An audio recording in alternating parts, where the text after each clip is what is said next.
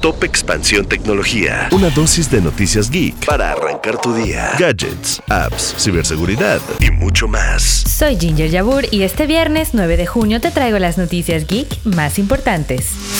Tecnología. WhatsApp presentó Channels, una herramienta para transmitir mensajes masivos. Si eres creador de contenido, un medio de comunicación o una empresa que quiere dar a conocer sus ofertas, esta herramienta puede ser una buena opción. De momento solo está disponible en Colombia y Singapur, aunque esperan aumentarlo a más territorios. Una investigación conjunta entre la Universidad de Stanford, la de Massachusetts y el periódico The Wall Street Journal reveló que Instagram promueve una red de cuentas dedicadas a la pedofilia y compra de contenido sexual de menores. Meta, la empresa detrás de la red social, aceptó la brecha en sus sistemas de moderación de contenido, pero también agregó que han eliminado miles de cuentas que suben este tipo de imágenes.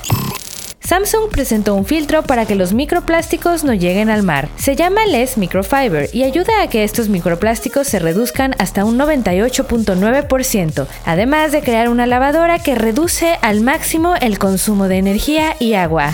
Tecnología. Y recuerda, si quieres saber más sobre estas y otras noticias geek, puedes seguir nuestro contenido en Geek Hunters en YouTube y Expansión y nuestra cobertura en expansión.mx diagonal tecnología.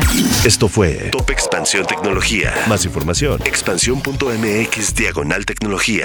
La información evoluciona y nosotros también. Hola, yo soy Gonzalo Soto, director editorial de Expansión, y esta es la nueva etapa de Expansión Daily. Una nueva temporada de contenido, ideas y voces. Fue quien le sacó todas las reformas al presidente. Uno de los motivos principales por los que compró la red social. ¿Sabes cuánto contamina mandar un correo electrónico? Pero mucha gente dice, quiero invertir, voy a comprar ahorita el dólar que está barato. Porque lo que hay que saber, lo escuché en Expansión. Expansión Daily. Una nueva temporada, de lunes a viernes, en tu plataforma de podcast favorita.